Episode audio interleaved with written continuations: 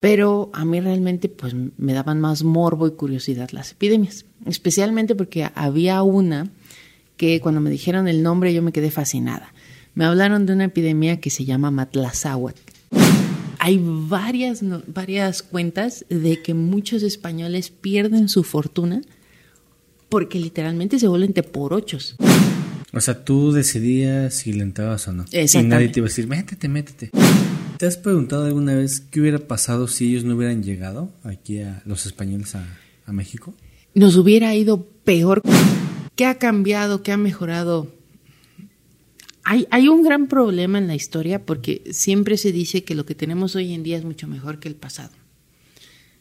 Yo no sé si lo que tenemos hoy en día, tomando como ejemplo al COVID, es mejor que lo del pasado. Hola, soy Sandra Guevara, soy antropóloga física, bueno, es una mezcla rara. Soy antropóloga física que estudia las epidemias en el pasado y tengo 37 años. ¿Qué rollo? ¿Qué rollo? Comenzamos. Puedes bailar. Te diría cantar, pero no sé si te la sepas. Soy pésima bailando y cantando.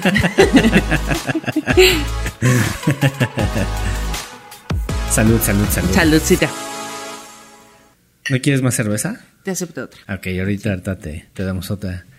Sandra, muchas gracias por estar aquí y jalarte aquí al podcast de, invitado. Estoy nervioso por el nivel de conversación, la neta. Es que sí, cuando fíjate que cuando vienen eh, personas eh, muy estudiadas, sí es muy complejo el decir qué voy a preguntar, cómo voy a iniciar, pero pues bienvenida al, podcast. Gracias, gracias Armando.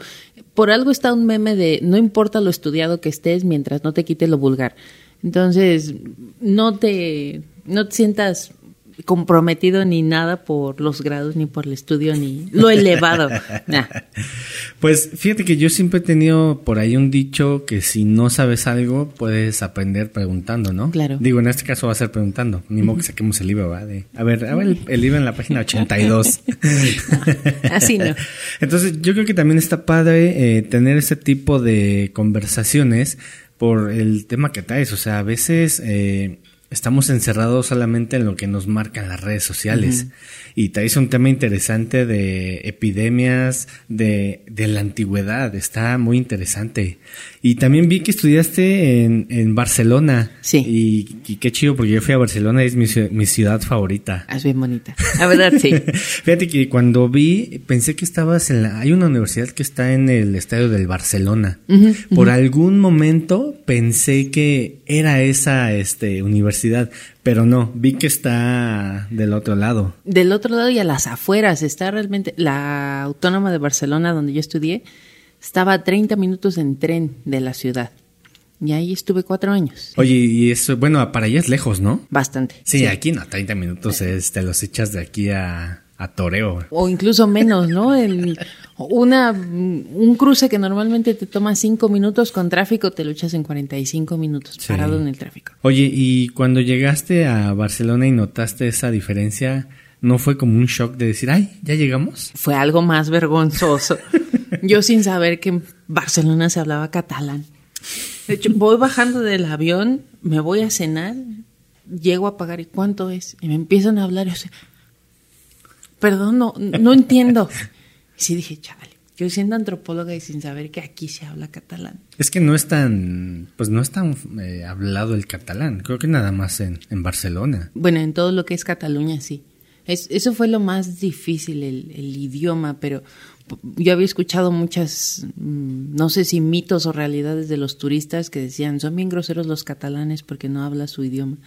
Pero para mí la verdad no, fue, fue muy tranquilo. No, yo sí tuve una experiencia pues rara. Haz de cuenta que estaba en el centro de Barcelona y aquí al camión se le acostumbra decir camión al autobús, ¿no? O sea, tenemos esa palabra de, oye, ¿dónde pasa el camión? Ah, pues te vas a dos calles y, y ahí pasa el, el, el camión. Entonces yo le pregunto a un policía, oiga, este, ¿dónde pasa el camión? Me dice, ¿el camión que de la basura? Sí. Y yo así de, no, no, no, es que voy a, no me acuerdo dónde iba, no, no, ah, no, se dice autobús. Sí. Y yo así de, uy, pues perdón. Son bien payasos, como si no supieran a lo que se está refiriendo uno. Oye, y cuéntame un poquito, ¿a qué fuiste? Eh, ¿De qué fue tu... ¿A qué fuiste allá? Porque está muy chido. Fui perdida de la vida. Realmente yo fui porque quería conocer la Catedral de Santa María del Mar. Eh, había leído una novela, este, no recuerdo el título, pero hablaba sobre Santa María del Mar. Para ese entonces yo estaba aplicando para este el doctorado, yo quería estudiar el doctorado en historia de la medicina. Pero resulta que en el 2013 solamente la Universidad de Barcelona tenía un doctorado en historia de la ciencia, con una de las áreas de historia de la medicina. Entonces apliqué ahí y el que iba a ser mi tutor en, en Valencia me dijo que contactara a otro investigador en la Autónoma de Barcelona lo contacté y me dijo este, este nuevo tutor, ¿por qué no aplicas a la Autónoma de Barcelona y ya decides si te vas para Valencia o para Barcelona? Y, este, y en ese entonces es cuando estaba leyendo este libro sobre la Catedral del Mar y dije, yo tengo que conocer Santa María del Mar, tengo que conocerla. Y por eso me fui, para conocer a Santa María del Mar y para hacer el doctorado en Historia de la Ciencia con la especialidad en Historia de la Medicina que es muy complejo. O sea, ahorita detrás de cámaras me estabas diciendo todo lo que más o menos estuviste haciendo y es muy interesante porque al, punto que quiero llegar es que ni siquiera nosotros tenemos idea que había mejor epidemias muchísimo antes, ¿no? Y es... Eh, ¿Y por qué llegas a eso? ¿Por qué te da la curiosidad de, de estudiar eso? Yo soy antropóloga física. Los antropólogos físicos nos dedicamos a estudiar la evolución de los seres humanos. Eh, dentro de, toda esa área puedes estudiar las enfermedades del pasado porque casi todas las enfermedades dejan una marca en el hueso. Eh, entonces eso, para mí era fascinante, ¿no? Yo, quería, hacer diagnósticos de los huesos de los muertos de hace 100, 200, 500 años. Y cuando estaba en la carrera, una de mis profesoras me, este, me dijo, pero es que cuando son epidemias, enfermedades que afectan muy fuerte a los seres humanos, que los matan en dos semanas, en tres días o incluso en menos de un mes. No hay ninguna marca en el hueso que, este, que pueda de ayudarte a decir qué enfermedad fue la que los mató. Entonces ahí dije, pues, ¿cómo no? Se debe de saber, debe de haber una forma de estudiar las epidemias en el pasado porque deben de dejar una marca en el hueso. Eso es imposible, realmente no, no, hay, una, no hay una marca porque el hueso hasta eso se va moldeando. Si una persona lleva tres meses o más con una enfermedad, los huesos van a empezar a cambiar su estructura y, dejan una marca. Entonces ya nosotros eh, se le llama osteopatólogos, los que hacen el diagnóstico de los huesos, ya podemos diagnosticar qué es lo que tenía. Pero a mí realmente pues me daban más morbo y curiosidad las epidemias, especialmente porque había una que cuando me dijeron el nombre yo me quedé fascinada. Me hablaron de una epidemia que se llama Matlazáhuatl. Es un nombre indígena que significa este, enfermedad en forma de red de color azul púrpura. Y esto fue en el que, en el 2008, 2009, nadie sabía qué era el Matlazáhuatl. Y yo dije, yo tengo que saber qué es el Matlazáhuatl. O sea, era algo que se desconocía por completo. Se desconoce. Bueno, se desconocía hasta el 2011. Este, entonces, mi, mi tesis de la licenciatura fue eso, hacer un, se le llama diagnóstico retrospectivo. Tomas los síntomas médicos del pasado, los traes al presente con la terminología médica actual y entonces ya propones un diagnóstico para esa enfermedad. Y eso fue lo que hice. Yo siempre digo que los, los antropólogos físicos que estudiamos las enfermedades o las epidemias somos médicos frustrados. Porque sabemos de anatomía, de genética, de fisiología, este, de un chorro de cosas del cuerpo humano, prácticamente médicos, pero no curamos vivos. Nosotros curamos muertos. Y además de hace 300, 500, mil años. Pero es que está interesante. Digo, ahorita nos tocó vivir una pandemia y tuvimos todo al alcance, ¿no? O sea, de que podías vivir lo que estaba pasando en tiempo real. Pero saber o descubrir qué pasaba en ese entonces, cómo lo hacía, cómo lo manejaba el, el gobierno, cómo actuaba la sociedad, porque sé que eh, a raíz de que llegaron los españoles, eh, trajeron muchas epidemias y de 15 a 30 millones bajó luego hasta como dos, o sea, se fue disminuyendo la, la, se fueron muriendo muchas personas, pero está interesante, ¿no? O sea, cómo vas, eh, incluso a lo mejor puede haber hasta similitudes, ¿no? De hecho, sí. Y es, es bien bonito porque no nada más es estudiar la enfermedad, ¿no? Por ejemplo, eh, hablando de las enfermedades de hace 500 años, cuando llegaron los españoles, uno simplemente puede ver los documentos históricos y empiezas a sacar los síntomas. Y eso te permite ver qué enfermedad fueron las que trajeron, ¿no? Pues la viruela en primer lugar, el sarampión, la rubiola, ahora sí que todo lo que conocemos como enfermedades de virus. Porque bacterias había aquí a más no poder, ¿no? También se daban en la época prehispánica muchas enfermedades con carácter epidémico, pero por bacterias. Sin embargo, cuando tú nada más empiezas a tomar los síntomas, yo digo que no está completo. Tienes que conocer y qué pensaba el médico indígena, y qué pensaba el médico español, y qué pensaban los gobiernos, y qué pensaba el mulato, y qué pensaba el negro, y qué pensaba el asiático, y qué pensaba el negro, ¿no? Entonces vas armando toda la sociedad desde el paisaje hasta la sociedad, cómo estaban las casas, cómo estaba el clima, cómo estaba el comercio, el perro que se iba a pasear ahí al mercado del Parián, este, qué es lo que se comía, que se le caían, porque entonces estás reconstruyendo qué es lo que comerciaban, de dónde llegaba, si llegaba de Iztapalapa, si llegaba de Xochimilco, cuál era la ruta de las canoas, eh, reconstruyes todos los brazos de agua que había en las ciudades, hablando de la Ciudad de México, ¿no? Este, entonces reconstruyes todo el ambiente, todo el escenario. Y ya que lo reconstruyes, entonces ya pones ahí la enfermedad y empiezas a entender cómo se fue contagiando el mulato, luego cómo se contagió el indígena zapoteco, pero luego el indígena náhuatl, pero luego el español eh, de, de Salamanca, y luego se contagió el, negro de Nigeria. Y no es nada más decir por etnia quién se enfermó, sino empiezan a salir algo que le llamamos los sistemas médicos o los sistemas de medicina, porque cada persona tiene una forma de entender la salud, la enfermedad y además de cómo curarla. Es, algo bien curioso porque a mí me dicen, es que tú reconstruyes todo. Y para mí es que yo no puedo entender una enfermedad en el pasado, como hoy en día con el COVID, por ejemplo, no es nada más la enfermedad, no es nada más el virus, no es la bacteria, no es el gusano, el parásito, es, es en sí todo, el medio ambiente, la población, la forma de alimentación, el cómo convivían, cómo era el comercio, las políticas internas, exteriores, y aparte, cómo fueron desarrollando distintas formas para curar esa enfermedad. Qué interesante, pero a mí lo que me da más curiosidad es que todo eso esté plasmado en algún documento, ¿no? En un documento tal cual, ¿no? Es bien frustrante porque yo, yo más que nada estudio las enfermedades de justo cuando llegan los españoles hasta 1560. Digo que es bien divertido porque tú te pasas leyendo unos 100 documentos y solamente obtienes información de dos.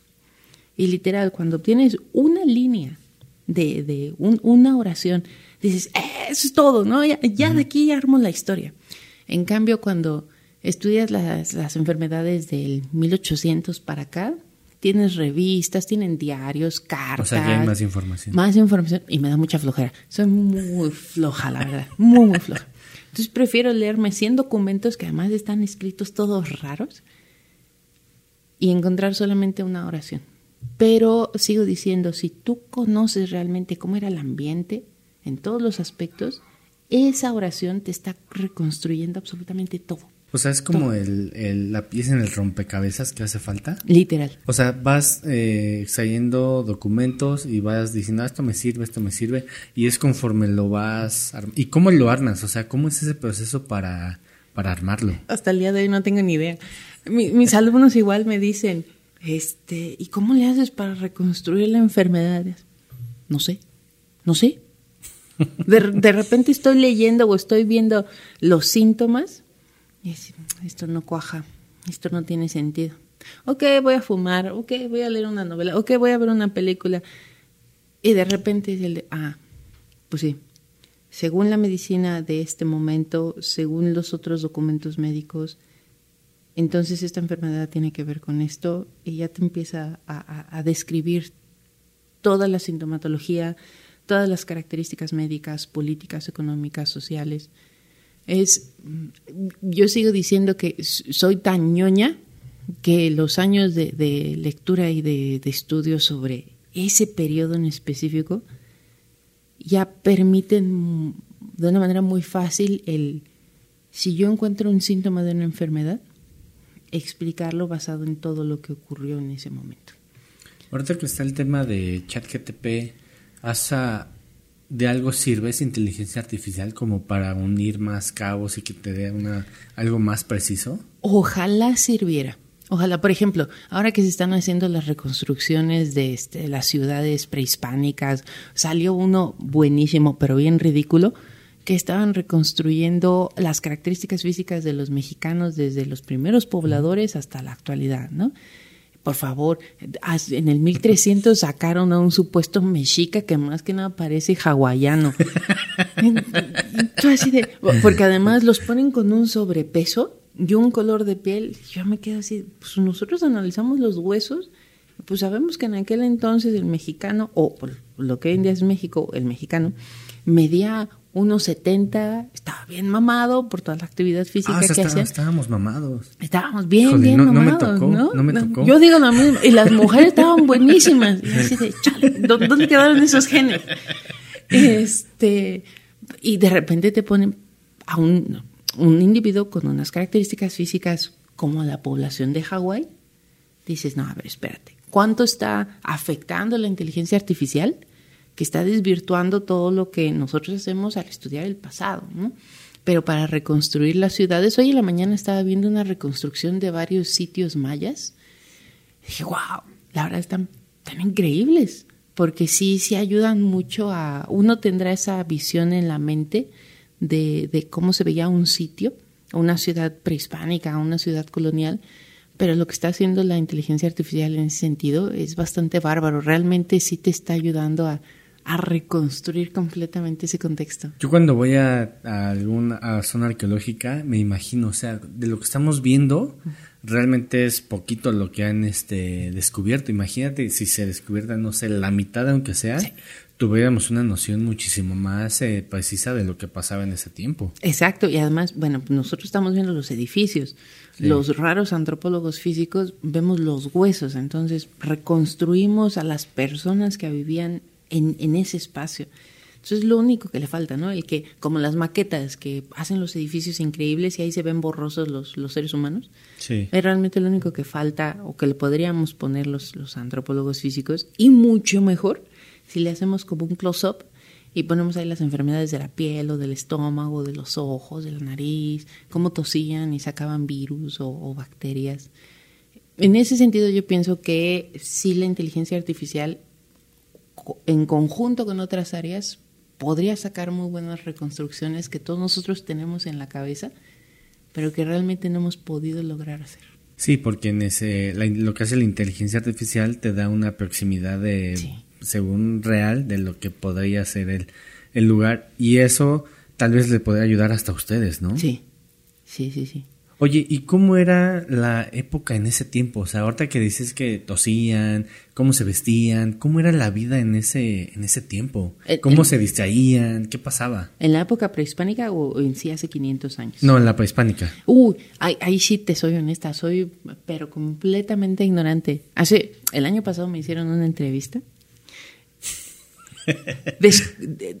describía Tenochtitlan como si fuera Babilonia, con jardines colgantes, todo, oliendo maravilloso a magnolia, evitando el que pues, olía a mucha sangre y a vísceras. Desconozco mucho sobre la, vida prehispánica. Tengo poco, poco conocimiento específicamente sobre Tenochtitlan.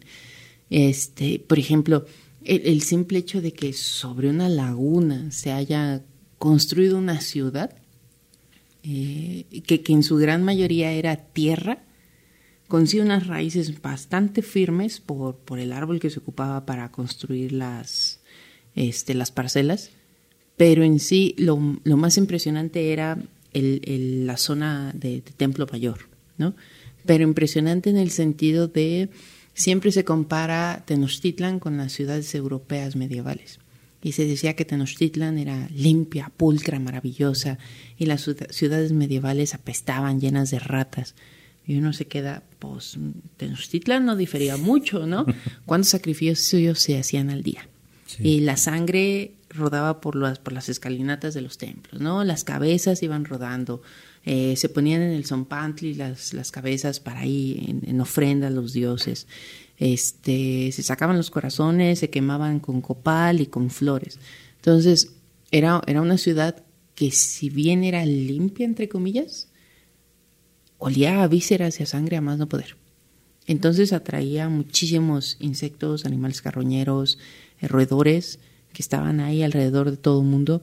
Hoy, hoy en día es bien increíble cómo vas a los pueblos fuera de la ciudad y están los letreros en las paredes de por favor no orinen ni defequen en esta parcela, ni orinen ni defequen en la puerta del vecino, porque era algo bastante común.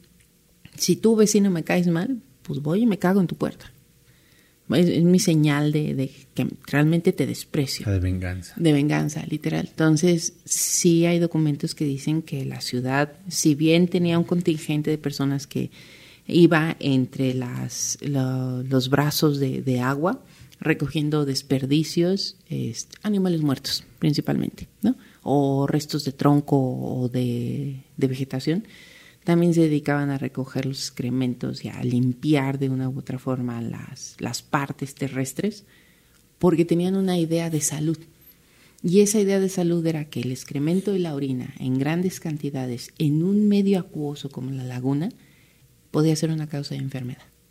No tanto como hoy en día lo entendemos, ¿no? Sabemos que si tú vas por la calle y está lleno de excrementos, pues bueno, el excremento seco puede volar con una ráfaga de aire, entonces estás inhalando el excremento y las bacterias que conllevan. En aquel entonces se pensaba que ese excremento podía hacer enojar a alguna deidad, a alguno de sus dioses, y entonces te iba a ti a enfermar de algo. El dios se iba a enojar contigo porque pasaste cerca de ese excremento, de esa orina, de ese animal muerto, de ese ojo de agua, de, ese cúmulo de agua y de, y de hierbas que estaba en la laguna entonces debe enfermar. Eran distintas las explicaciones de la enfermedad, pero eso es en sí lo más que puedo decir de, de cómo era la, la ciudad. ¿Y de hace 500 años? De hace 500 años. Uno pensaría, por ejemplo, que cuando está caminando en el Zócalo, estás viendo lo mismo que, que Hernán Cortés mandó construir, ¿no? y de repente te das cuenta, por ejemplo, el, el, Monte de Piedad. Todo el mundo ubicamos el Monte de Piedad, espero que sea un referente y no porque hayamos ido a empeñar algo. este, pero ahí, por ejemplo, eran las casas de Moctezuma, donde vivió el, último emperador mexica, bueno, el penúltimo, y donde Hernán Cortés se quedó y donde Hernán Cortés manda hacer su palacio. Las descripciones que tenemos de hace 500 años de cómo era la casa de Hernán Cortés no es nada. Es decir, el, palacio de, ahora el Monte de Piedad es una construcción del 1700.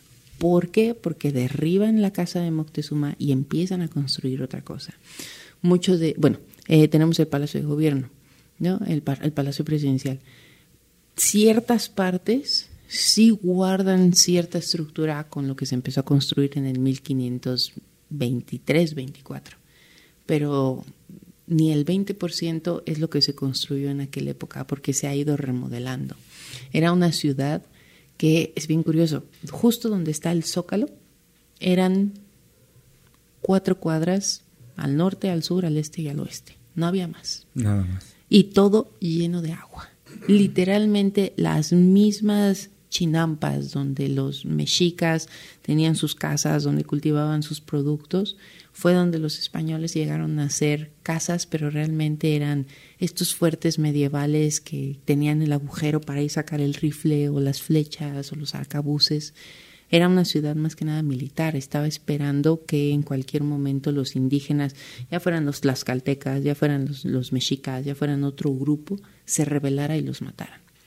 Entonces, más que nada fue una, una, ciudad, no la ciudad de los palacios de la que se habla a partir del 1700, y es lo que vemos hoy en día, sino era una ciudad, una, una ciudad fuerte medieval en el sentido de listos para la guerra. Lo que me está diciendo que era, no era, era chica. Sí, O sea, sí, era un, pues algo pequeñito y que ahí se concentraba todo lo que pasaba al día a día. Exacto. Oye, ¿y cómo se divirtió la gente en ese, en ese tiempo? ¿Quieres la parte bonita o quieres la parte fea? Las dos, las dos. Ok. La, la parte bonita, yo digo que sí es bonita porque me gusta, ¿no? Pues se iban a lo que hoy en día es este mesones. Desde 1523 se tiene la primera licencia para que se establezca un lugar de oficios lisonjeros. El primer putero de la Nueva España. Literal, ¿no? Este, además es maravilloso porque empiezan a traer prostitutas, o más bien, las mujeres, en cuanto se dan cuenta de que se da esta licencia en la Nueva España, salen en los navíos de Salamanca, de Granada, este, de Marruecos y llegan a la Ciudad de México.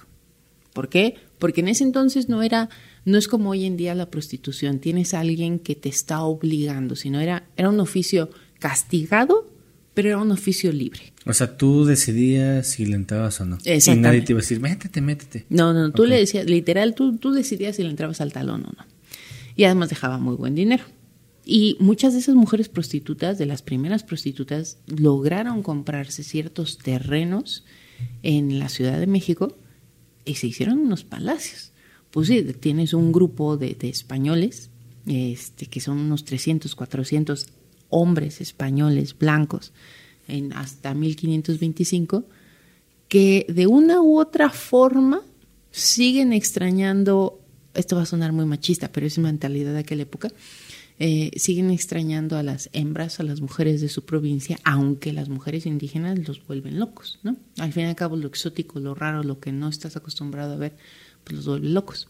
Entonces, estas mujeres de la vida galante, este, pues ellas entran al talón como quisieran. Y hay una, un- una descripción maravillosa que las mujeres prostitutas se distinguían porque llevaban aretes grandes que hacían ruidos al caminar. Era como el cascabel del gato que anunciaba, ahí voy, ¿quién quiere los oficios? ¿no? Y cuando leí eso, yo teniendo 16, 15, 16 años, dije, yo quiero aretes grandes, que hagan ruido. No, no me prostituyo, soy muy mala para prostituirme, pero quiero también sonar. Eh, esa era una forma de diversión. También las otras formas de diversión era en esta misma calle de, de mesones se empiezan a poner las primeras pulcatas. Ok. Ent- eh, Hay varias, no- varias cuentas de que muchos españoles pierden su fortuna porque literalmente se vuelven por ochos. Se quedan en las pulcatas bebiendo aguamiel hasta, hasta perder, ¿no? Hay vestigios de juegos de damas chinas, de naipes, este, cuchillos, les gustaban mucho en el sentido literalmente de aventarlos como si fueran dardos. Empiezan a hacerse obras de teatro. Una de las obras más tempranas que se tienen aquí en la Nueva España es de 1578-79. Es un diálogo bellísimo entre cinco personajes. La muerte, Dios, un ángel, Cocolisli y el diablo. El cocolisli es una de las enfermedades más severas con una epidemia que, este, que hay en la Nueva España entre 1545 y otro brote en 1576. Y, y es una forma de distracción y un- una lección social de te pongo una obra para que entiendas que el cocolistli es malo, es decir, la enfermedad es malo, y que incluso pone a temblar a Dios, al diablo y a la muerte pero tienes un ángel que va a interceder por ti. Se hacían obras, eh, también había muchos, van a tomar muchos de los juegos prehispánicos, eh, de los niños que desde la época prehispánica, específicamente de Tenochtitlan, pero es bastante curioso porque esos juegos eran lecciones sociales, cómo ese niño o niña debe de actuar ya que vaya creciendo, vaya siendo adulto. Eh, se van a tomar muchos juegos que hoy en día ya eh, son considerados magia por parte de la comitiva africana con todos los esclavos que llevan a la Nueva España. Esa es la parte bonita, por así decirlo, porque la parte fea de entretenimiento vamos a tener que hasta 1570, 1580, hasta que ya se manda un decreto de, de España directamente eh, se prohíbe que se capturen indígenas y se les corten testículos, pene, a las mujeres se les corten los senos, se les echen los perros, eh, o que vayan a, los poblados, agarren a los niños y literalmente por diversión este, los agarren de los pies y los empiecen a, azotar en las piedras o en cualquier superficie para matarlos. Es, eso es parte de la, de la otra cara de, de, los primeros años de, este, de la conquista y pues de que se empieza a consolidar la colonia. Sí está muy Sí, es bien feo. Y, y ahí entras en un debate porque cuando te dicen es que los españoles llegaron a matar.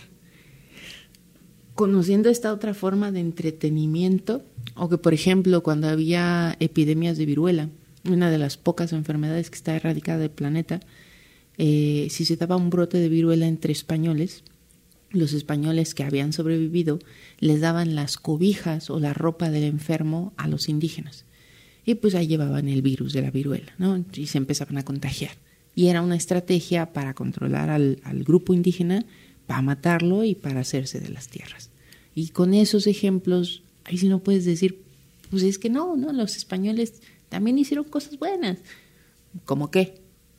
Yo sigo diciendo que, por ejemplo, Hernán Cortés fue una persona que, a diferencia de Pizarro u otros conquistadores, no llegó a diezmar al, al indígena, a matarlo y a, a, quitarlo, sino que trató un poco, un poco para ese entonces, de conocer, incluso de ayudar a la salud del indígena. Él, él dice en las fuentes que, más bien dicen los que interpretan las fuentes, que en una forma de arrepentimiento por haber matado a Moctezuma, por haber matado a Cuauhtémoc y en sí haber destrozado el imperio mexica, va a fundar uno de los, literalmente el primer hospital de América, el hospital de eh, San Juan de Dios sí, el hospital de San Juan de Dios, creo que sí, ahorita me acuerdo del nombre, en 1524.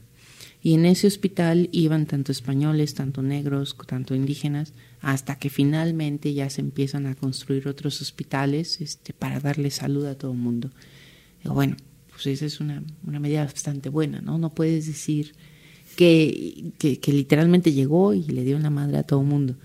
Y esto de las enfermedades, pues bueno, tampoco podemos decir que, entre ellos españoles llegaron y deliberadamente dijeron, vamos a enfermarlos. Perdón, sí, estoy, es el Hospital de Jesús, fue fundado en 1524 por Hernán Cortés con la misión de atender la salud de la población más necesitada. Son formas de, pues no llegaron realmente a, a destrozar todo, ¿no? Aunque hicieron cosas muy atroces, definitivamente, pero por el otro lado, en cuestión de salud y de proteger la salud de, los súbditos o del pueblo, sí medio se portaban decentes. medio, medio.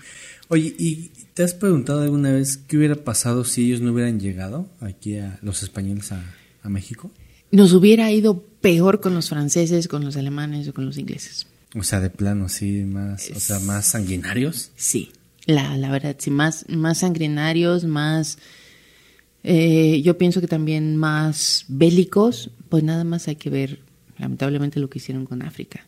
Ahí sí llegaron a matar sin importar, sin importar.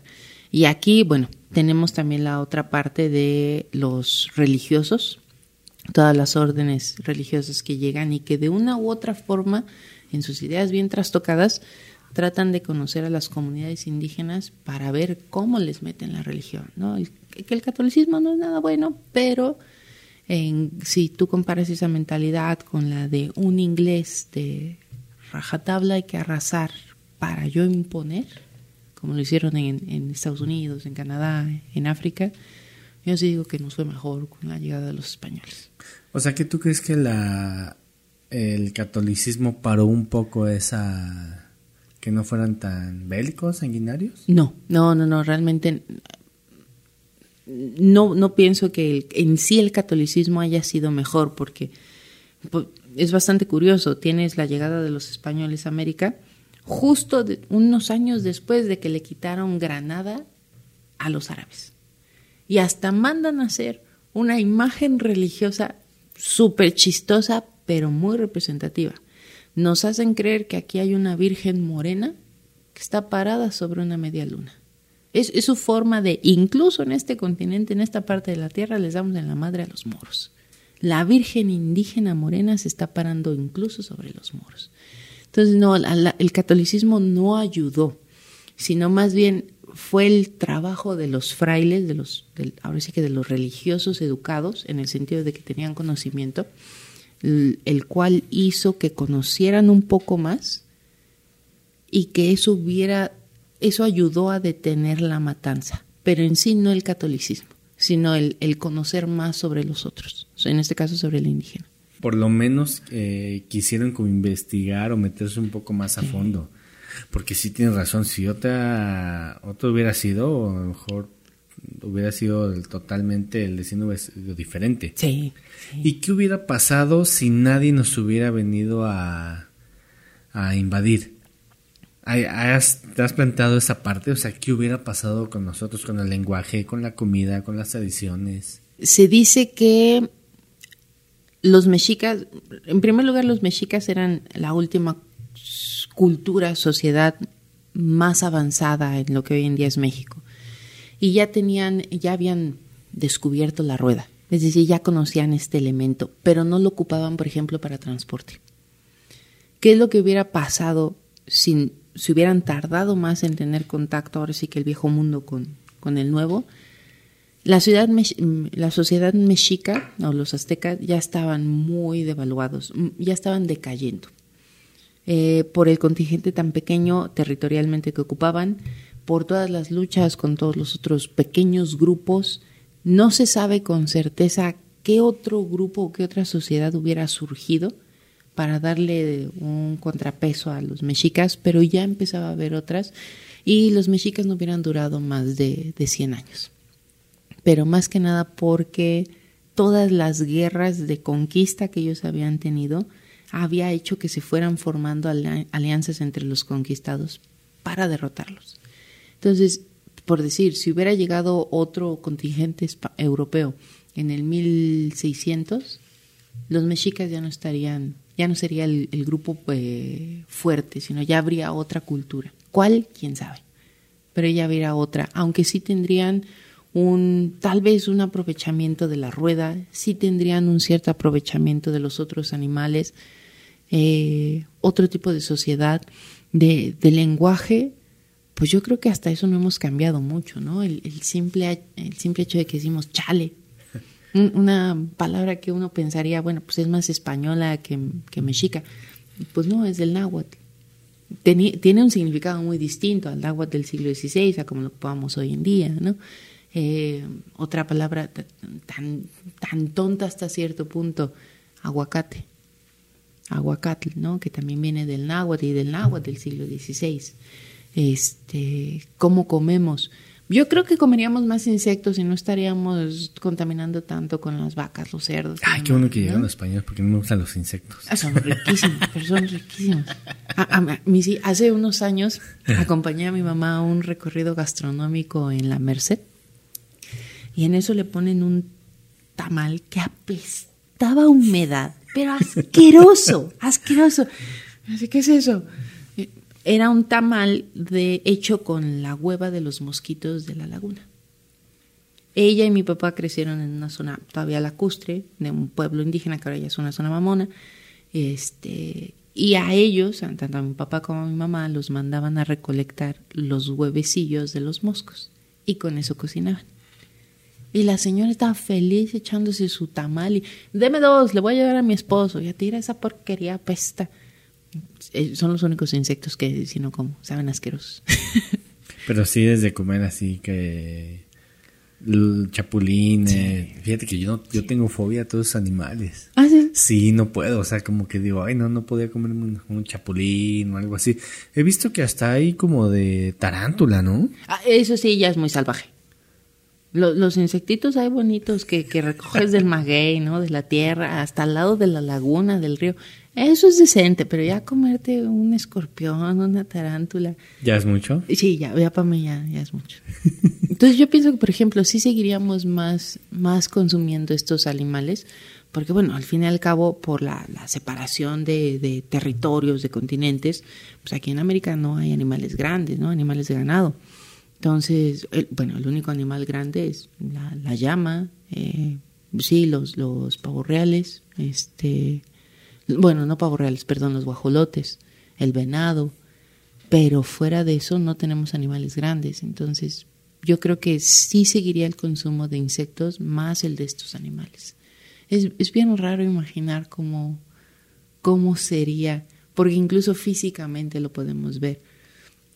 ¿Cómo sería que de repente no encontraras a una persona de, de, de piel clara, pero con los ojos rasgados, con el cabello rizado o ondulado, y los dientotes grandotes o los dientes muy chiquitos con mucho espacio. Y, eso también te está hablando de, la mezcla biológica entre seres humanos que hubo y que en un, un, solo individuo aquí en México te está diciendo su raíz árabe, su raíz europea, francesa o madrileña o de Salamanca, con la, con la raíz mixteca o zapoteca o náhuatl del centro o náhuatl del norte o incluso maya. ¿Cómo, cómo te imaginas una, una sociedad pura, por así decirlo, es, es, muy raro. Sí, no, seríamos completamente diferentes. La anatomía sería... Ahora sí como seríamos mamados, ¿no? Ah, Oye, en el tema de eh, nosotros, ¿cómo, ¿cómo se alivian dolor de panza, dolor de cabeza? Porque digo, ahorita vas a la farmacia y te compras una pastillita y se te quita el dolor, ¿no? Pero ¿cómo era antes? Depende mucho. Porque, por ejemplo, eh, en los, en los específicamente en los mexicas, ¿no? Si un niño chiquito, de menos de un año y medio, le empezaba a doler la panza y pues esto era de que se le inflamaba la pancita, te hacía ruidos, este, lo que hoy en día consideramos que es parásitos, ¿no? Eh, pero se le inflamaba la pancita, el niño dejaba de comer, empezaba a bajar de peso. Era bien curioso porque entonces se, tenía un tipo de medicina que todo el mundo practicaba. La, medicina mexica, eh, su nombre en náhuatl es la, este, todo el mundo la conocía. Es como la medicina tradicional, ¿no? Que si te sientes mal y te duele la panza, te va a decir tu mamá o cualquier persona, chingate un té de manzanilla, que no sirve para nada, pero pues, de menos huele rico. Este, mm. pero en aquel entonces lo que se hacía era que la mamá o el papá del niño o los abuelos o los tíos eh, literalmente empezaban a observar al niño y se ponían a orar. ¿Para qué oraban? Buscando si quien contestaba sus oraciones era una deidad en específico.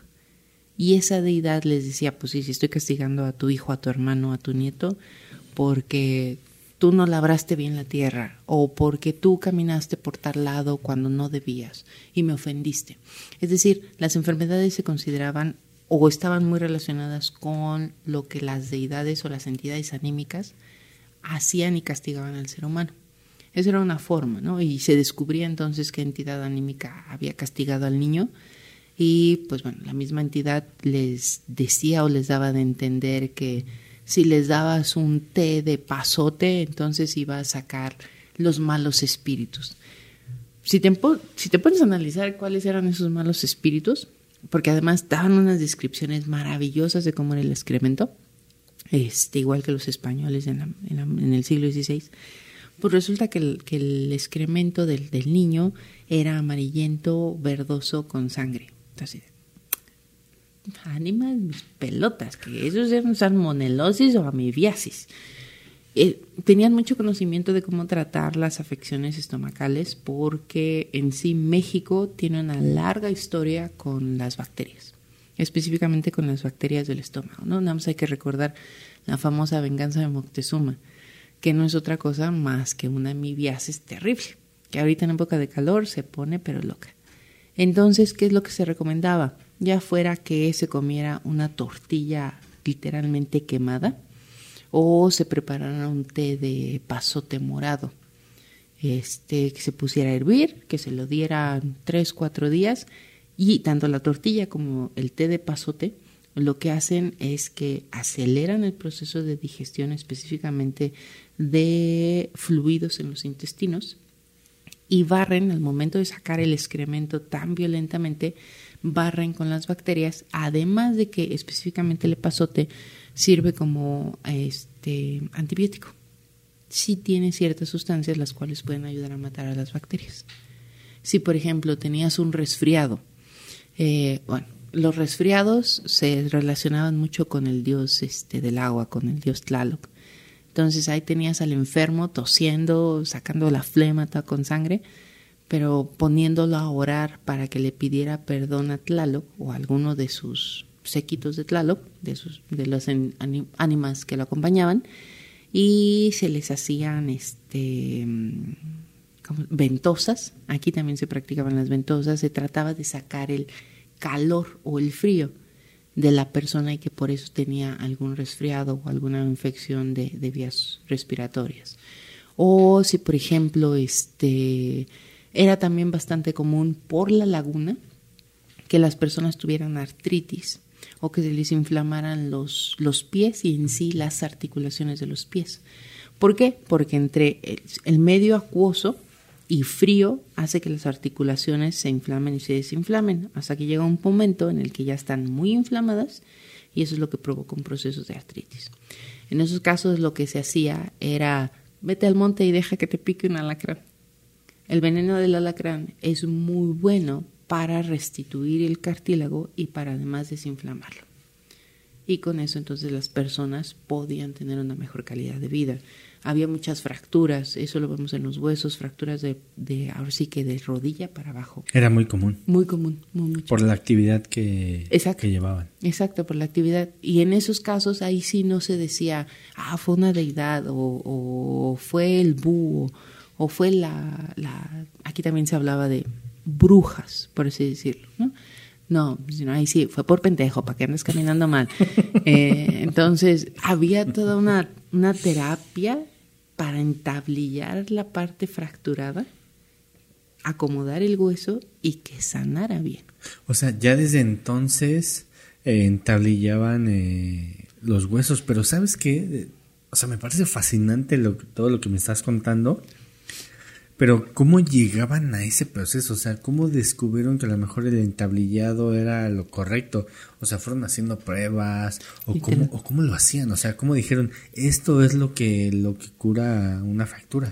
La, la medicina mexica no es nada más que desde 1335 que, que fundan Tenochtitlan haya empezado, sino eh, hay que recordar que en sí los los aztecas, que son antes de que se funde Tenochtitlán, porque a partir de ahí ya son mexicas, eh, tuvieron contacto con distintas sociedades, con distintas culturas, y de ahí fueron tomando elementos de la religión, de la guerra, de la medicina, y a prueba literalmente de, más bien a base de prueba y error y de observación, entonces se, se empezaron a dar cuenta de que sí funcionaba, que no funcionaba.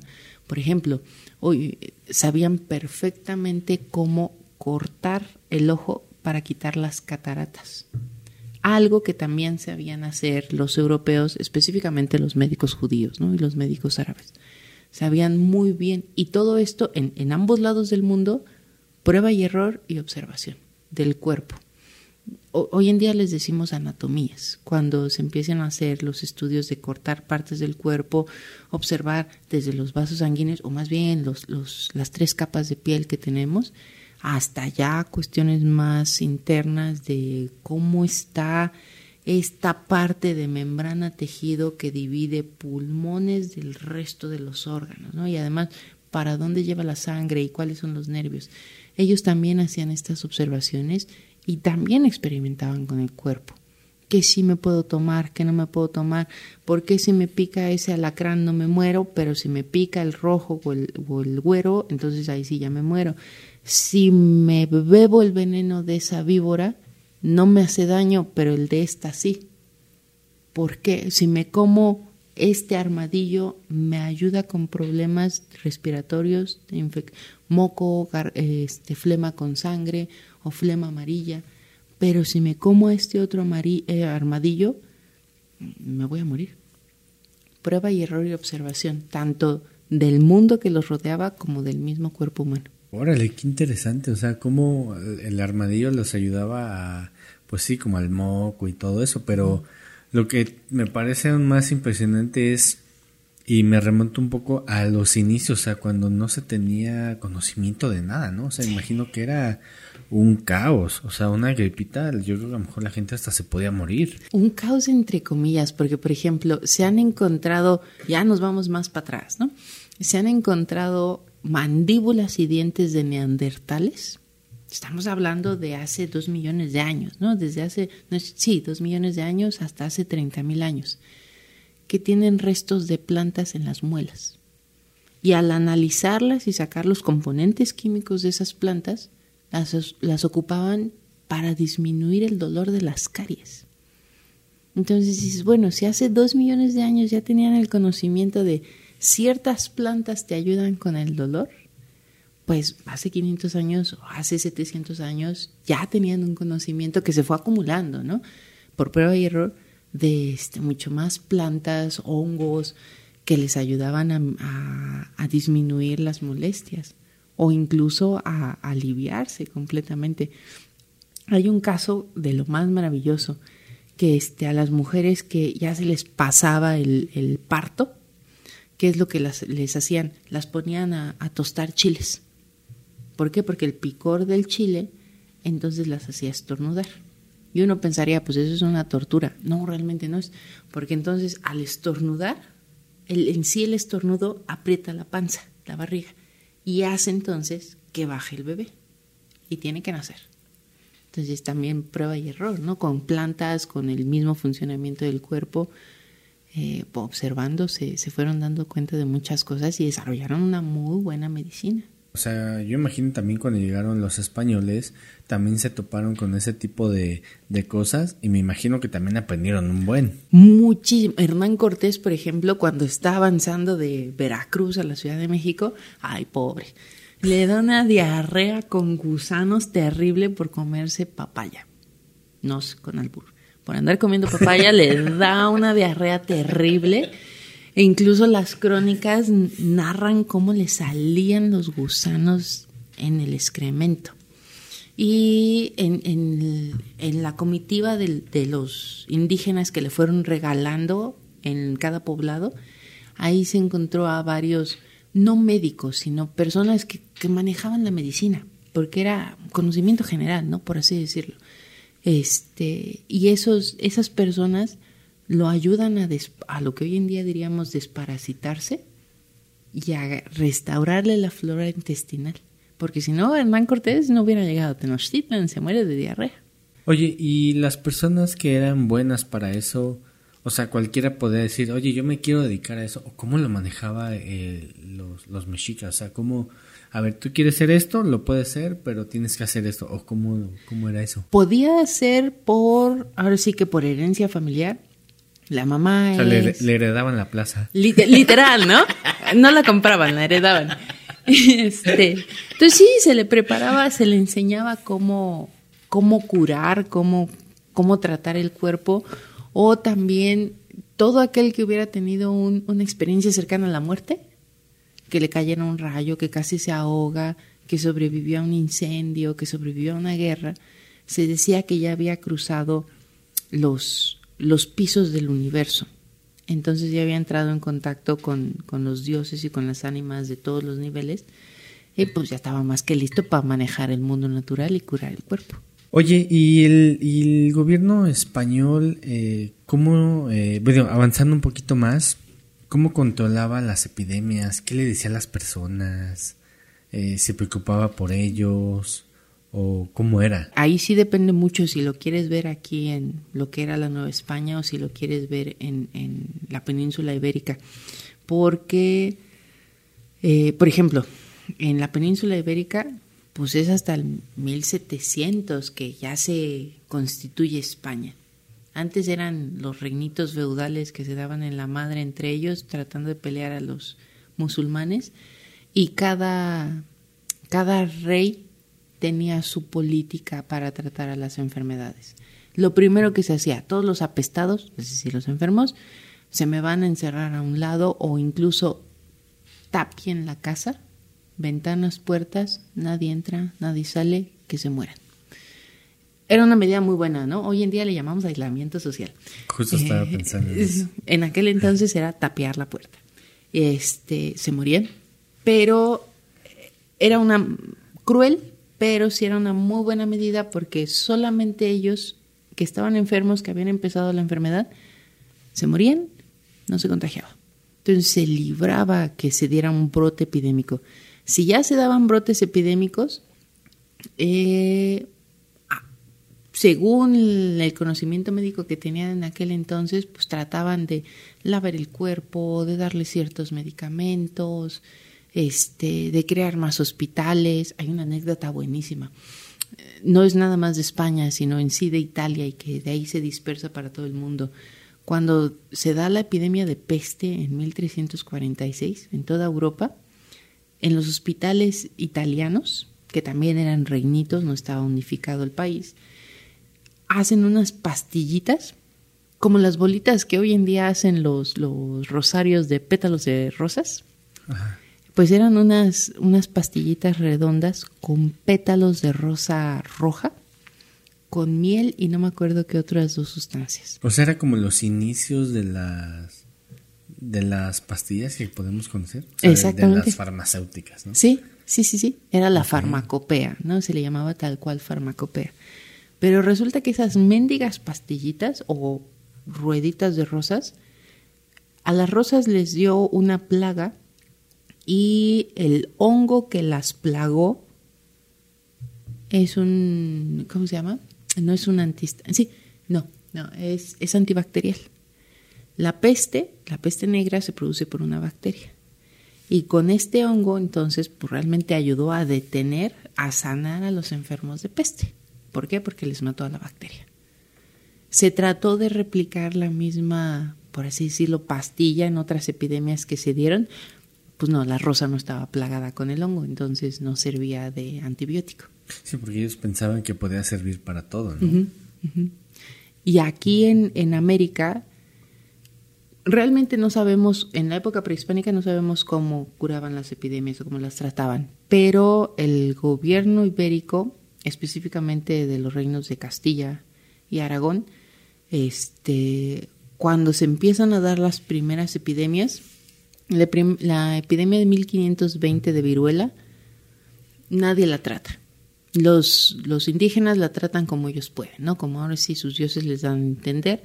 Los españoles, pues luego, luego se dan cuenta de eso es viruela, hay que alejarse de la viruela, ¿no? Ya conocemos los estragos de la viruela. En la siguiente epidemia de 1531, que es sarampión, lo que van a hacer ya el virrey de la Nueva España va a decir todos los enfermos llévenselos a los hospitales. El problema es que el indígena no tenía una noción de hospital y el español decía, no, ni madres, de morirme en mi casa, morirme en un hospital, pues me muero en mi casa. Pero todavía eso se sigue diciendo. Todavía, todavía. Pues en aquel entonces más arraigado. Y este, por miedo de, ¿cómo me voy a morir yo solo? Igual que pasa hoy en día, ¿no? No veo a mis familiares, este, algo, uno diría algo tan tonto, pero el, en la gran mayoría de los hogares mexicanos que son católicos, la unción del enfermo es algo bien importante, no nada más para el moribundo, también para la familia. Y en aquel entonces que no dejaran que la familia se despidiera del enfermo, pues era un golpe muy fuerte y decían, no, es que si no los despides, si no, si no los antiguas, pues se me va a aparecer y me va a jalar las patas. Empiezan muchas leyendas de fantasmas de que no se pudieron despedir los, moribundos y entonces llegan a reclamarle a los familiares.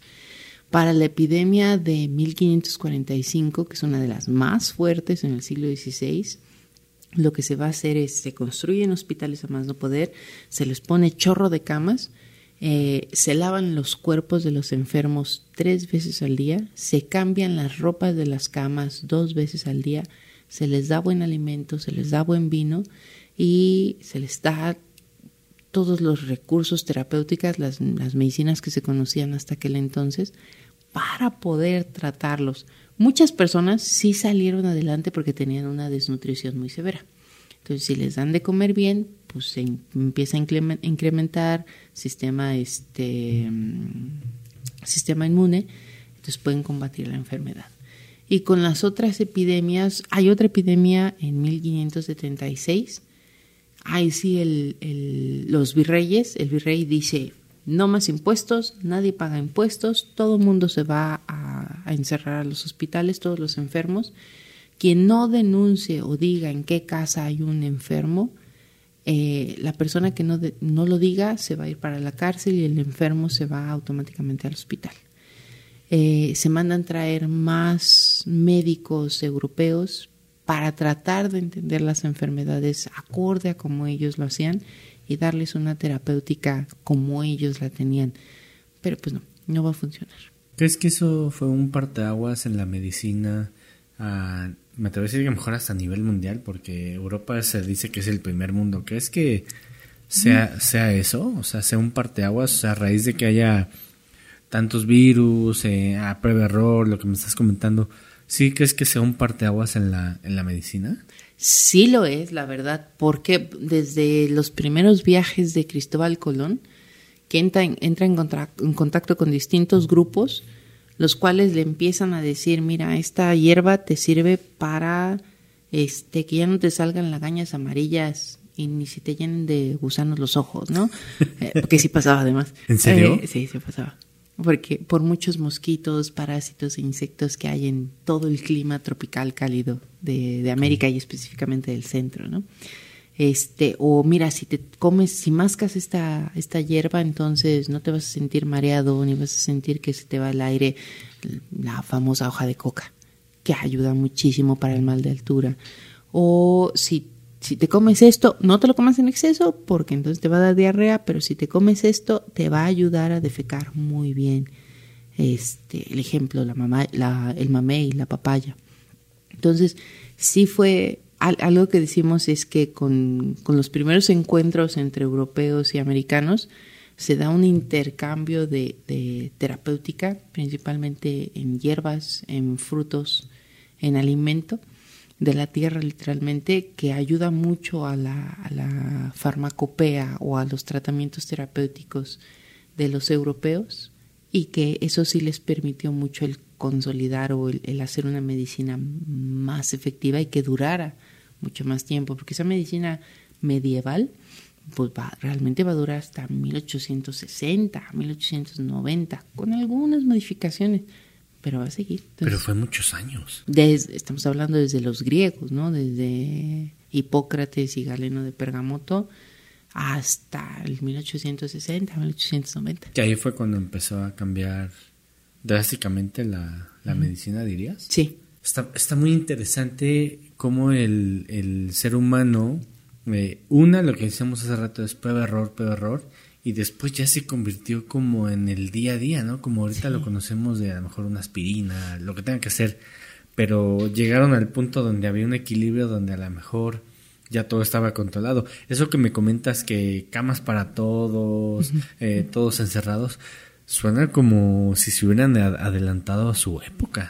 La verdad sí, pero también tenemos que entender que, bueno, que comparas los millones de habitantes que tenemos hoy en día en la Ciudad de México y zonas conurbadas a los máximo 30 mil habitantes de la Ciudad de México a finales del 1500.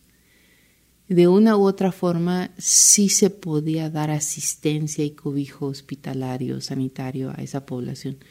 Hoy en día, pues vemos que no nada más en México, ¿no? sino que en todos los gobiernos la asistencia sanitaria está rebasada por, por la cantidad de población del mundo. Pero sí, sí se adelantaron. Oye, ¿y qué diferencia hay de... Vamos a adelantarnos un poquito al coronavirus.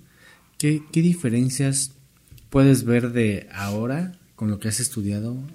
bueno, perdón, del antes que has estudiado a lo que estamos viviendo o lo que vivimos este hace unos años. Primero paréntesis. En el 2020 estaba con un amigo que también este, estudia epidemias y decíamos, ¿cómo es posible que estudiemos esto y no estemos viviendo una epidemia? Necesitamos una epidemia para realmente saber qué es lo que está pasando o qué es lo que pasó en el pasado, ¿no? Eso fue en enero del 2020. En marzo del 2020 le escribo, oye, ¿ya escuchaste lo de China? Si ya te diste cuenta que está en México, ya. ¿Vamos a vivir una pandemia? Sí. Bien emocionados los dos, ¿no? ¿Qué ha cambiado? ¿Qué ha mejorado? Hay, hay un gran problema en la historia porque siempre se dice que lo que tenemos hoy en día es mucho mejor que el pasado. Yo no sé si lo que tenemos hoy en día, tomando como ejemplo al COVID, es mejor que lo del pasado. Porque sí, tenemos eh, instrumentos, aparatos, los cuales permiten observar sin abrir y desangrar a la persona el cuerpo humano y conocer qué es lo que está pasando. Y con una pequeña gota de sangre, observar si es un virus, una bacteria, este, es un, es un parásito, es, ¿qué, ¿qué carajo es lo que nos está afectando? Pero por el otro lado, es ineficiente en el sentido de no a todo mundo está apoyando. Sí hay una gran brecha entre los que pueden pagar por una buena atención médica y los que no pueden pagar por una buena atención médica. Pareciera que se trata de salvar solamente a un o de apoyar a un solo sector de la población y también el, el sistema médico está en un momento en el que no ve no ve personas, no ve seres humanos, ve camas con alguien que tiene un órgano, una parte del cuerpo enferma, en lugar de ver a una persona con un nombre, con una historia, que está enfermo, no nada más él, sino toda, toda su familia, toda la sociedad, todo el país, todo el mundo. Entonces, ¿qué, qué ha mejorado? ¿Qué ha, o más bien, cuáles son las diferencias? Yo pienso que de menos antes se tenía una atención más integral hacia la persona, hacia el individuo. Y pese a todo el equipo que tenemos hoy en día, se está perdiendo eso y por eso se pierden más vidas, porque no tenemos como sociedad, como individuos y como cuestión política, no tenemos la capacidad de poderle brindar salud a toda la población de una nación, aunque ese sea un derecho humano. Sí, porque antes, eh, como comentas, a todos les dieron a lo mejor una cama y empezaron a construir hospitales. y, o sea, me queda claro que a lo mejor ni siquiera éramos los millones que somos ahora, ¿no? Pero la intención en ese momento era, nos tenemos que salvar todos. Y la realidad es que ahora con el COVID es, mis seres están bien, ok. Y si se murió el vecino, bueno, pues lo siento mucho, pero realmente sí sí, sí, somos como un poco egoístas en esa parte y sí deberemos depender de los ancestros, de hay que unirnos como, como humanidad para poder salvarnos todos. Sí, sí, sí, sí. Cosa que hoy en día pues, realmente no. Aquí en México, ¿no? Fue impresionante cómo este, el caso de Chiapas y de las comunidades indígenas de Chiapas, que, este, que el gobierno supuestamente había mandado ayuda para allá y llevaban años sin vacunas, llevaban años sin atención sanitaria. Entonces las mismas comunidades empiezan a informar de qué es lo que está pasando con el COVID. Ellos mismos cierran fronteras, ningún extranjero entra, todos con cubrebocas y hasta que no manden vacunas o medicamentos, nadie sale de sus casas. O sea, replicaron lo que hace siglos hicieron. Sí. Y aquí en la Ciudad de México, ¿no? Les decías, no salgas. ¿Y cuántos casos tuviste que la gente de, ya estoy hasta la madre de estar encerrado, me voy a salir, voy a ir al Oxxo y quejándose, haciendo sus videos de, ¿cómo es posible que no esté abierto mi restaurante favorito?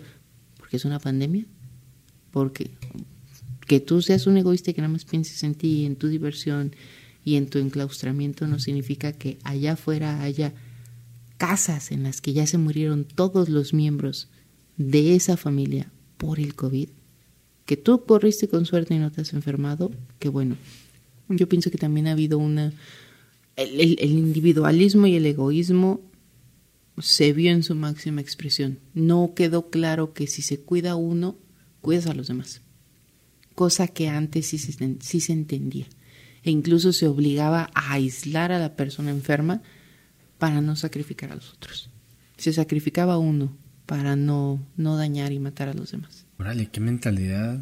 Pues sí, más avanzada que la de nosotros, la neta. Hasta cierto punto sí. Porque ahí sí tenías esa preocupación que realmente no solamente por tus seres, sino por todos los demás.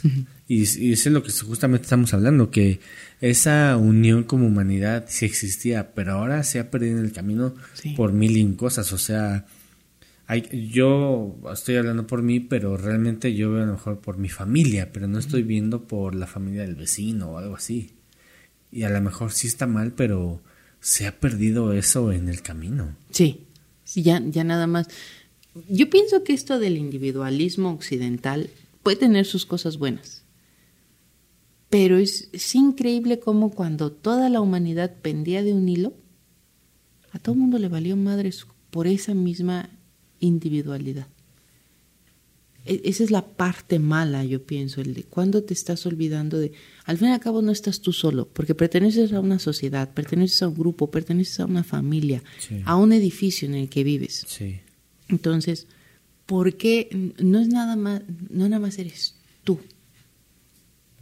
¿En qué momento se nos olvidó que, aunque odiemos el tráfico, aunque odiemos la gente en el transporte, porque dices, puta madre, vengo bien cansado del trabajo, del calor, todavía tengo que convivir con todos estos olores humanos bien intensos, pero al fin y al cabo siempre estamos en sociedad.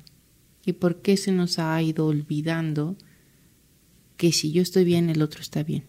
Y se va haciendo una red, una cadena, ¿no? ¿Crees que eso se pueda recuperar?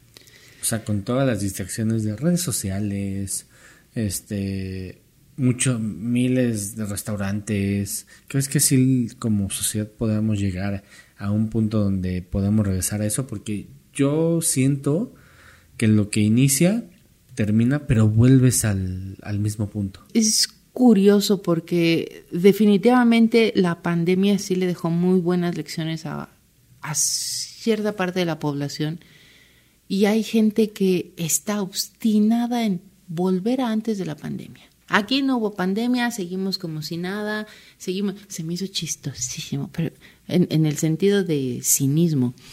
Cuando empezaron a salir los cubrebocas, Lacoste, eh, Chanel, eh, Louis Vuitton, Nike. Exacto, Nike, y todo así esa mamada, ¿qué? Eso no, te, eso no te cubre de nada, te cubre más una servilleta. Se rieron mucho de las personas que llevaban una toalla sanitaria como cubrebocas. Eso te cubre más que ¿En serio? Sí. Sí hubo, al fin y al cabo eran las personas que no tenían los medios, o más bien el único medio que tenían era una toalla sanitaria. Me la pongo, me la pongo. Pero un cubrebocas, al fin y al cabo la función era aislar pero aislar el microorganismo, no aislar porque traes el logo de la marca en el cubrebocas y entonces tú demuestras que tú si eres del equipo que en Santa Fe se sale a aplaudirle a los hospitales o a los médicos, mientras todas las demás personas que viven hacinadas en otras partes del mismo país no se pueden dar ese lujo, porque en primer lugar no tienen balcón, porque en segundo lugar viven de tal forma hacinadas, denigradas y explotadas, que lo único que quieren es realmente salvarse. Entonces tienes esos dos polos a raíz de la pandemia, ¿no? Los que siguen diciendo, ah, yo quiero hacer esa diferencia, yo quiero, yo quiero que me vean maravilloso con mi cubrebocas Lacoste o, o Nike. Pero también tienes a, la otra parte de la población que yo creo que sí les cimbró bastante el de nos estamos muriendo y no, no tenemos esa empatía hacia los demás ni, ni estamos haciendo algo porque se siga investigando la medicina, se invierta en la salud. Es ese grupo que, que está más consciente, que realmente sí, sí despertó su conciencia social e individual. El cómo un acto tan mísero como salir a un restaurante puede afectar a muchísima población. Entonces mejor lo evitan o toman sus precauciones. Sí, yo me acuerdo cuando yo regresé, yo viví en Irlanda y regresé por la pandemia, porque no había trabajo, dije, no, pues me voy a regresar porque está, o sea, aquí está muy cañón. Entonces cuando regreso, eh, afortunadamente encontré trabajo justo en la pandemia, eh, regresé como en abril y en, y en mayo ya estaba trabajando. Ah, bueno. Y sí tenía que ir a la oficina, pero yo me acuerdo que veía todo cerrado, o sea, sí estaba todo cerrado, pero aún así había gente que no entendía, o sea, que veía sin, sin cubrebocas. Y después de eso, eh, se termina el trabajo, empieza a ser conductor de Didi. Y fíjate que hasta eso me dio un shock cultural dentro del, del mismo país, que la gente sí cuando se subía al coche, se usaba cubrebocas. No sé si sea un tema de no, me vayan a decir algo así, pero sí utilizaban el, cubrebocas. Entonces es muy raro ver que en la calle vas sin cubrebocas, pero sí te subes a un coche con cubrebocas. O sea, es, no, no lo logré entender de, al 100%. Fue curioso porque a, mí, por ejemplo, mis papás, ya personas de, de más de 70 años, me decían, bueno, pero es que tú qué opinas, me pongo o no me pongo el cubrebocas, ponte el cubrebocas. Pero eh, estamos en un espacio eh, abierto, no hay jardín. Bueno, acá en la casa es una cosa. Tú vas en el coche solo, no te pongas el cubrebocas, no hay ningún problema. Pero en cuanto tú ya llegues en, el 20, ¿no? En, parte del 21, al único lugar al que iban era al supermercado. Que incluso llegó un punto en el que les dije, dame la lista, yo voy al supermercado, sí, fumo como la chingada, pero fuera de eso no hay ningún problema. Ustedes de más de 70 años con ya bastantes problemas de salud, yo la libro mejor que ustedes. Este, pero en esos lugares, en el supermercado, ¿qué, ¿qué le costaba a las personas ponerse el cubrebocas? Porque estabas conviviendo con otras personas que no sabías si realmente habían estado en contacto con alguien enfermo o no, eh, si ellos mismos estaban enfermos o no. Muchos decían, es que el cubrebocas no sirve para nada porque no sé de dónde se coló esa información, es que el virus es tan diminuto que puede atravesar el cubrebocas. Ah, sí lo llegué a escuchar. Si, Se, si se filtró esa información, entonces, ¿por qué no se filtró desde un inicio que el COVID era una enfermedad respiratoria que por vía nariz, boca, se contagiaba? ¿Por qué hicieron que las personas llegaran del supermercado y desinfectaran toda la, la compra? Sirve, ¿no? Para los orines de rata, para los restos de cucaracha y demás, pero al COVID no le hace nada. Tienes una infección o más bien una enfermedad que se contagia muy distinto. Ahí yo creo que también tuvo que ver mucho el, la información que todas las sociedades tuvieron. México es de los países que más fake news eh, fabrica a nivel mundial. O sea, de, si, o sea, me atrevería a decir, si investigamos el top 10 o el ranking de fake news, México va a estar en los primeros lugares. O sea, nos encanta hacer eh, realizar fake news que para infundir miedo. Sí. Pero la realidad es que también digo que no estábamos preparados para una pandemia. Nadie, nadie. Yo como historiadora morbosa te lo digo, ¡eh, pandemia! ¿No? ¡Qué maravilla! Pero este, no, definitivamente ninguna sociedad ni ningún gobierno estaba preparado para eso. Yo pienso que realmente desde la, la pandemia de VIH-Sida, eh, con todo lo que se le invirtió para detenerla o para darle una mejor calidad de vida a las personas que ya estaban contagiadas, de nueva cuenta el ser humano se sintió como, yo soy chingón, estoy ganando a las enfermedades. Pero se nos olvidó que vino una gripe aviaria, una influenza, porque fueron mínimas realmente en comparación con, con el VIH-Sida. Y de repente se viene una pandemia de una enfermedad que dices, bueno, ¿y esto qué? ¿Y esto qué? Y algo que hablamos mucho es, bueno, sí, se enfermaron de COVID, sí se murieron. ¿Y los que sobrevivimos? Porque resulta que quienes teníamos problemas digestivos, cardíacos, oculares, de sistema nervioso, ya que pasamos la enfermedad, se nos están agravando. Entonces, ¿qué es realmente lo que provocó el COVID? ¿Qué es lo que viene? ¿Corrieron con más suerte las personas que fallecieron? ¿O corrimos con suerte nosotros que no nos morimos en esos, en esos primeros brotes?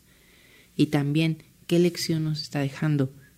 Que realmente el ser humano es parte de esa naturaleza, que si algo afecta a la naturaleza nos va a afectar a nosotros y que realmente no somos los super seres humanos, ni somos ajenos a la naturaleza ni nada, y lo que pasa en el ecosistema, en el medio natural, nos afecta a nosotros de una manera que se vienen programando pandemias. Y otra cosa, se nos olvida que todo esto es hasta cierto punto cíclico, cíclico. Podemos ver viendo la historia. Todos los siglos tienen una gran pandemia de un virus y de una bacteria. Y en medio de esos, siempre al principio y casi a finales de siglo y en medio de esos enfermedades que hasta cierto punto ya estaban controladas en un momento, Pero cuando se enfocan las visiones de salud y de asistencia médica en estas dos grandes epidemias, estas enfermedades que eran controlables, que eran locales, se vuelven epidemias. O sea, a lo mejor en el 2050 va a pasar algo así. Pues, ¿es probable? Pues ahorita para el 2030 se está esperando un gran brote de sífilis, esta enfermedad de, transmisión sexual que hasta hace unos años con unos cuantos shots de, penicilina ya, ¿no? De nuevo la vida loca, los puteros y no importa que me contagie. pero ahora resulta que la bacteria es resistente a los antibióticos y eso viene siendo desde los 2000. Ahorita ya en el 2030 lo que creemos que se va a ver son todas estas alteraciones físicas, literalmente, que se pierda la nariz, que se pierdan los ojos, que se empiecen a caer los dientes, que se alteren los dedos de las personas por, sífilis, porque eso es lo que provoca la bacteria. Y aparte se espera lepra, y aparte se espera fiebre amarilla, y aparte se esperan nuevos brotes de sarampión en niños, de varicela, que cuántos de nosotros no nos enfermamos de varicela y dijimos, a huevo, cuarentena en casa, ¿no? Este, pero ahora con los chiquillos va a ser mortal, porque también todos los gobiernos se centraron en la producción de medicamentos y terapéutica para el COVID y todos los, los medicamentos y vacunas básicas están parados. Apenas están volviendo las campañas, ¿no? Entonces, ¿qué es lo que va a pasar con esos niños que no recibieron las vacunas en su debido momento? ¿Cuántos brotes realmente dañinos y perjudiciales para la población va a haber? O sea, se estima, o sea, puede ser que pase y crees que eh, estemos preparados ya para eso. O sea, tú teniendo esos datos. No sé, yo digo que mejor usemos condón todo el tiempo. Porque no, la verdad no creo que estemos preparados. La verdad no. Y ahora vienen muy fuertes las bacterias. Entonces, ¿qué es, qué es lo que va a pasar? Es, es, es mejor, la verdad, el ponerse a estudiar el pasado que andar haciendo proyecciones al, futuro, porque con, podemos hablar de eh, la guerra Ucrania-Rusia económica, política y sanitariamente, ¿qué es eso lo que implica? estábamos preparados para una guerra y uno pensaría, pues eso está ocurriendo en Europa del Este, a mí qué carajo me importa en México, el alza de los precios energéticos, de los alimentos, de los granos. Eh, ahora sí que eso que ocurre ahí ocurre o más bien afecta a todo el mundo. Es, yo sí diría que es una tercera guerra mundial por ya las interconexiones que hay entre los países. Y si no estábamos preparados para eso, que es una cuestión humana que hasta cierto punto se puede controlar con, una, con un acuerdo de paz, para microorganismos patógenos como virus, bacterias, insectos y demás, yo creo que ahí sí de plano no tenemos ninguna, ninguna protección más que el que realmente se, esto va a sonar muy antropológico y, rojico, y rojo, sí, cuando hablamos de cuestiones económicas, pero que realmente haya una estabilidad en el mercado y en que se distribuyan equitativamente las riquezas y las cuestiones económicas del mundo. Porque si no, entonces vas a tener un gran contingente poblacional muy decaído, muy deplorable, sin un acceso a la salud, que ellos se van a seguir muriendo. Pero el problema es que no nada más ellos se van a seguir muriendo, sino que también ese mínimo contingente que congrega la gran mayoría de las riquezas también se va a ver afectado. Pero ¿a quién se le va a dar la atención primaria? ¿Al rico o a los millones de pobres? Se va a tratar de salvar a los pobres y va a seguir creciendo el resentimiento social y la desigualdad social, económica, cultural. Entonces esto más bien parece un ciclo que nunca acaba.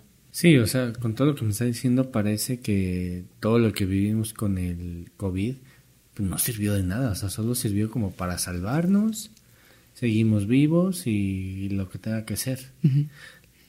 Creo que una gran problemática del ser humano es que no volteamos al futuro, o sea, todos estamos apagando fuegos en el momento para, pues, para librar la situación.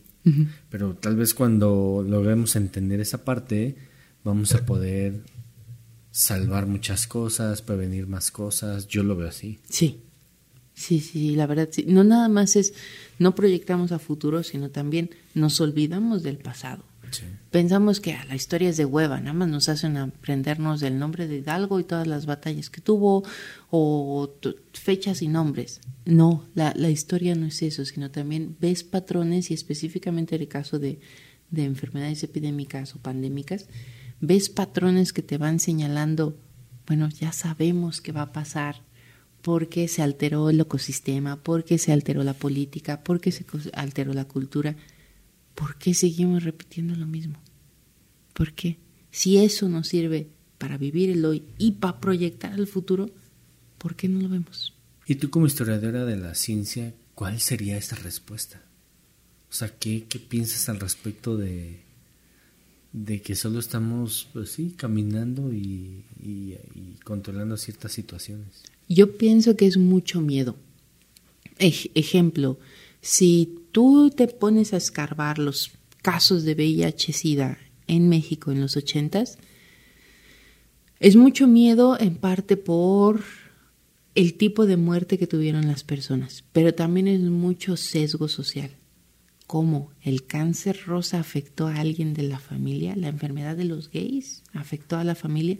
Que hoy en día sabemos que no es de los gays, no tiene que ver, ¿no? En lo más mínimo, por una transfusión sanguínea por una transfusión de plasma, por drogas este, inyectables. No es nada más el, tipo de actividad sexual, pero sí está lleno de estigmas sociales. Entonces, si, si uno voltea a ver a la historia, con cuántas cosas desconocidas se va a topar y que además hasta cierto punto no está preparado para eso. Hablábamos de, inclusión, de, libertad de, de expresión individual, de libertad de preferencia sexuerótica. Y realmente yo creo que ningún país se ha quitado los estigmas de tener a una persona gay, bisexual, lesbiana, transexual, transgénero en su familia. Y ahora, una persona con COVID o una persona con alguna enfermedad de ese tipo, o simplemente hablar de que un familiar o una familia tiene a alguien que murió de COVID, es un estigma, porque hasta cierto punto yo pienso que se sienten rebasados por no tuve las precauciones adecuadas. No es que cuántas personas no conocimos que salían con hasta con dos cubrebocas, que todo el tiempo se andaban poniendo gel, que desinfectaban la comida que compraban, todo, todo. Y se enfermaron y murieron. Entonces es, es, es un miedo muy grande a, a enfrentarse a cosas del pasado, del presente, de la historia familiar, de la historia de uno mismo, que prefieres omitirlas en lugar de realmente analizar. Y yo creo que también es una parte social, histórica, en la que no te importa nada más que tu presente y que tú estés bien. Pero para que tu presente y que tú estés bien, se nos olvida que alrededor también tienen que estar bien. No, y pasa también eh, que somos tan... Solo a veces estamos viendo por nosotros y me llegó a pasar que tengo una tía que quiero demasiado, pero si no nos vimos porque ella tenía mucho miedo. O sea, de no, o sea, sí te quiero, pero si tú te enfermas ni vengas, porque me voy a yo a morir. Entonces, justamente sí, sí, sí, creo que tiene mucha lógica lo que dices, que estamos en constante miedo de que no vamos a saber qué va a pasar porque no estamos viendo hacia el futuro. Entonces creo que, híjole, sí debemos de dar una, un vistazo al pasado y aprender de ellos que a lo mejor ya terminaron un ciclo. Sí, sí, sí. sí. Qué difícil, la neta. Oye, eh, ya casi para ir cerrando, eh, fuiste galardonada del premio eh, Aguirre Beltrán. Sí. 2019. Sí, sí, sí. ¿Cómo es esa parte? ¿Cómo te galardonan? ¿Qué se siente? ¿Cómo te anuncian? Eh, Aguirre Beltrán fue un médico antropólogo de principios del siglo XX. Este, hizo, por así decirlo, un convenio con la Universidad de Veracruz y quienes hicieran investigaciones en historia de la medicina, historia de la salud, antropología médica, este, hicieran buenas tesis de doctorado, pues se les daba un premio.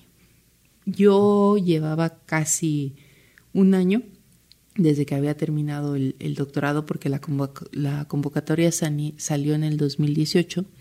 Yo regresé de, Barcelona en octubre del 2017. En el 2018 veo la convocatoria para el premio en el 2019, mando los papeles. Yo dije, bueno, ¿quién quita y pega? ¿no? Nunca me he ganado nada en la vida, ni siquiera tirándole en el pinche rifle en los, en los juegos de feria, ni siquiera me ganaba nada. Entonces dije, no, pues no, no me lo voy a ganar. En ese entonces tenía un trabajo horrible, horrible, que sé que el, no, no, que sé que el que dirige esa gran institución, notes el sarcasmo y cinismo, me ha de estar extrañando muchísimo. Este, me acuerdo perfectamente que después de mandar los papeles, eh, yo voy saliendo de este gran centro de conocimiento humano, intelectual y formativo, educativo de nueva cuenta le hace el sarcasmo, eh, enojadísima de la mediocridad del sistema educativo de esa institución. Y de repente suena mi teléfono. Yo así dije, ¿ahora qué carajo quieren con esto? ¿no? Lo, era un mail, lo abro. Apreciada doctora Guevara. Eh, el comité de la Universidad de Veracruz y no sé qué otra institución hemos acordado que usted es la ganadora del premio Cátedra Aguirre Beltrán 2019. Estaba parada sobre vértice en el alto, vértice y, viaducto. Me puse a llorar. Si yo, yo, yo que hice una tesis sobre algo que pues, para mí era interesante, pero para nadie más, ¿no? Yo solamente quería saber, ¿me, me están dando ese premio a mí? ¿A mí? ¿Realmente, realmente mi investigación lo vale? Fue un, fue algo muy, muy bonito y que me, me hizo darme cuenta de lo que yo, de lo que yo investigo y lo que yo hago, vale la pena. Porque estando en, en Barcelona, no, bueno, en Barcelona hice la, el doctorado, pero en Inglaterra hice la maestría. Y siempre fue una lucha constante durante seis años porque eres mujer, eres latina, eres antropóloga. Entonces, ¿tú qué me vas a enseñar a mí, hombre europeo? Eh, y además historiador o geógrafo o, la escuela original de la antropología. Entonces llega un punto en el que se inmerma mucho tu, tu idea de lo que yo estoy haciendo vale la pena. Y cuando me llega ese mail fue el, lo que yo hago sí vale. Y además lo hago muy bien. Lo sé hacer muy bien. Ya cuando me, me, me dieron el premio, eh, nos pedían un discurso este, que dar enfrente de un auditorio. Es la primera vez en un discurso que me quiebro me pongo a llorar por hablando de las razones originales que me llevaron a estudiar las enfermedades y las epidemias. Y también fue un, regalo para mis papás porque les dije que me acompañaran a recoger el premio. Y fue, fue mi forma de, de agradecerles por ustedes soy una rara, por ustedes estudio esto, eh, porque ustedes nunca pusieron un no, tú no estudies enfermedades, tú no estudies antropología, tú, tú no te quedes leyendo hasta las 5 de la mañana leyendo.